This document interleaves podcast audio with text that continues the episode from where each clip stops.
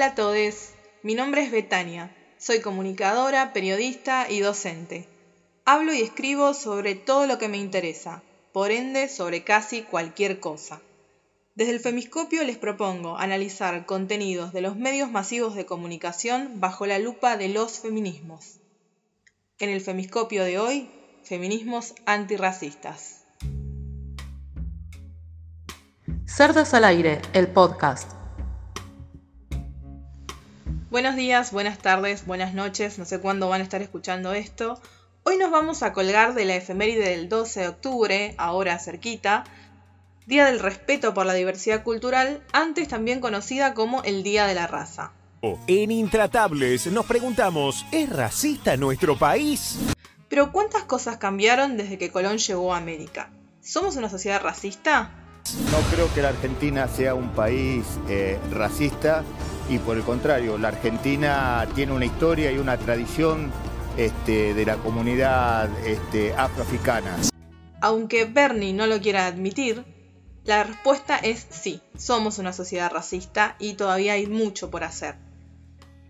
Estudios postcoloniales, desde análisis, eh, encuestas, censos a las poblaciones negras, han demostrado que todavía hay mucho por pensar eh, respecto a las comunidades eh, negras y originarias que habitan nuestro país. Se habla de un concepto que a mí me parece muy interesante pensarlo, que es el del racismo estructural. El racismo es estructural, el racismo pasa desde los estados y de ahí va bajando a las situaciones individuales. Básicamente es cuando el color de piel de una persona determina la posición que ésta ocupa o que va a ocupar dentro de la sociedad. Eh, es decir, esa persona, por, sus características, por tener su piel negra o por, ser, digamos, tener ciertas características vinculadas a los pueblos originarios, eh, va a tener mayores dificultades probablemente para acceder a puestos de poder público, ¿sí? Eh, acceso a la salud, acceso a la educación, etcétera, etcétera. Se habla de racismo estructural como se pueda pensar en algún momento, como cuando se habla de pobreza estructural, ¿no? Ambos conceptos lo que hacen básicamente es determinar cuál es el, escalón máximo en una sociedad a la que puede llegar una persona pobre o una persona racializada. La vida de una persona racializada tiene un montón de complejidades que incluso hoy, años después de la colonización, seguimos desconociendo. Pero, ¿quiénes son las personas racializadas? Todas las personas que no son blancas, que acá entran las de pueblos originarios, les indígenas, les mapuches, em, les afro, les albines, les asiáticas, etcétera, etcétera, etcétera. Todo lo que no es blanco entra en personas racializadas. Escuchábamos recién a Luis Yupanqui, que es un activista trans y afrodescendiente. Sí, Luis, además de ser negra, es trans. Y lo que para muchos es solo ir del trabajo a la casa, para ella es una experiencia de supervivencia. Es verdad, están esperando a que el negro haga algo mal, eso me pasa mucho. Tipo, es como que con el activismo es como, ay, sí, qué divino, ay, qué lindo, ay, que no sé qué. Pero a la mínima que salga algo mal, negro de mierda, negro no sé. Y bueno, ya la colección de negro es, bueno, negro y qué agregamos. El femiscopio. El racismo está presente en todos lados, todo el tiempo.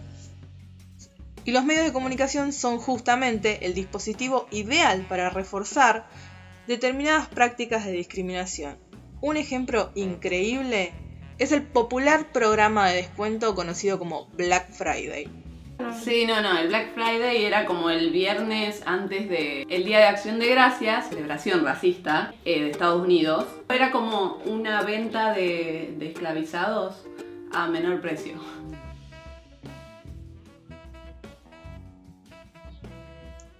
Decimos y usamos constantemente vocabulario que pone a lo negro en un lugar inferior. Así lo explica Jennifer Parker, que es activista afro, música y oriunda de San Luis. Lo deja claro eh, en el siguiente audio. Tenemos trabajo en negro, me negrean, tenemos día negro, alma negra, mano negra, denigrar, humor negro.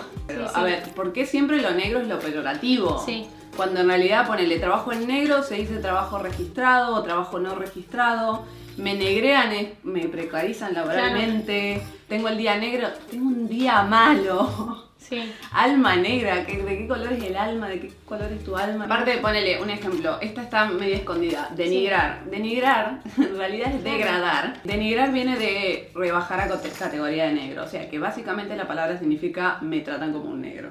O me desvalorizan como un negro. Sin embargo, muchos se siguen ofendiendo cuando hablamos de que Argentina es un país racista.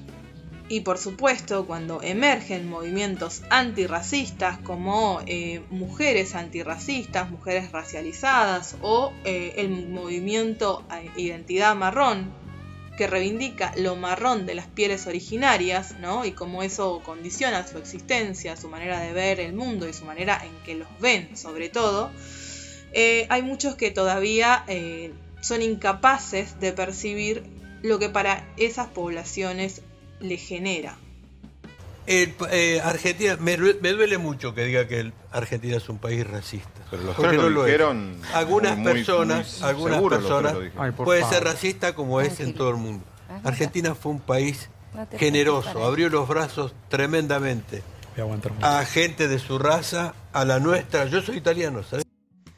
A este señor le duele mucho que digan que Argentina es un país racista, pero no sabemos bien cuánto le duele cuando en algún noticiero o en alguna etapa de un diario aparece alguien de alguna comunidad originaria, ya sea del norte o del sur de nuestro país, siendo golpeados, siendo desalojados y muchas mujeres son abusadas sexualmente, producto de eh, la fuerza policial o de algunas entidades que eh, quieren a, veces apropiarse de sus tierras eh, y determinados conflictos que son muy fuertes, eh, sobre todo en, como decía, el norte y el sur de este país.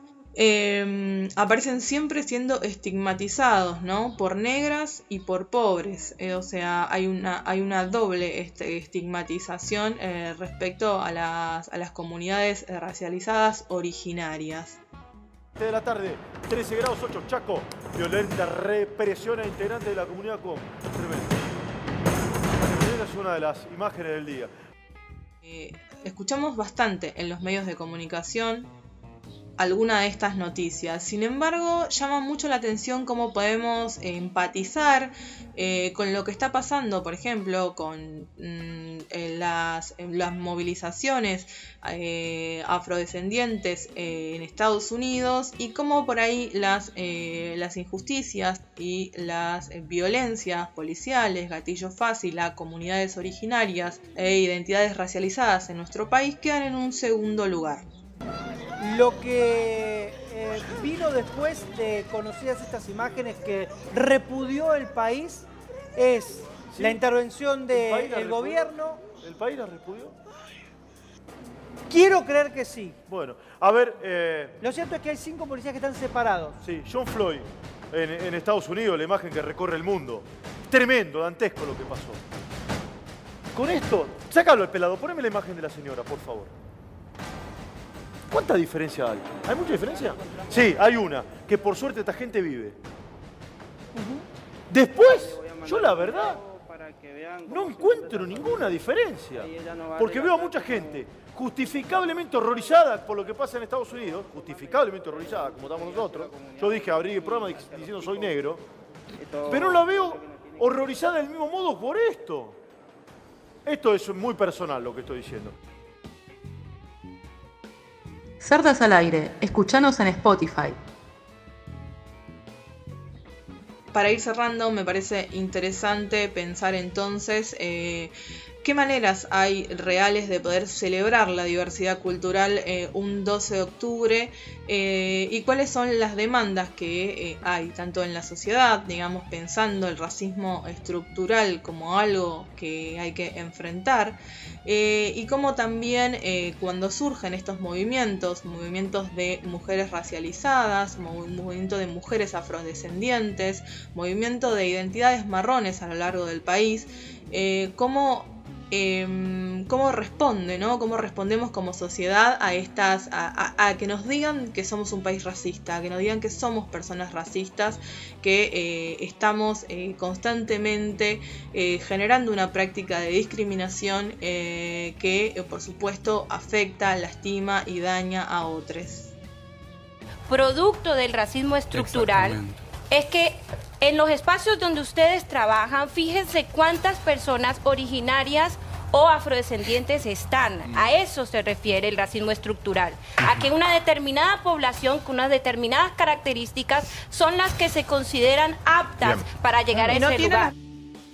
Mirar alrededor es la clave entonces para poder ver en qué lugar de posición, de privilegio me puedo llegar a encontrar yo como sujeta o como sujeto dentro de, mi trabajo, de, mi entorno y demás, y un poco empezar a cuestionar también esos privilegios y a poder eh, darle espacios y darle lugares a, otras identidades que también necesitan y desde hace muchísimos años que vienen haciendo una lucha para poder encontrar, eh, bueno, para poder decir y poder compartir su voz.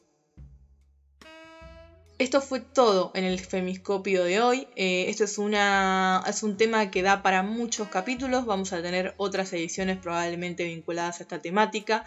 Nos reencontramos pronto. Fue un placer como siempre. Cerdas al aire, el podcast que nadie esperaba.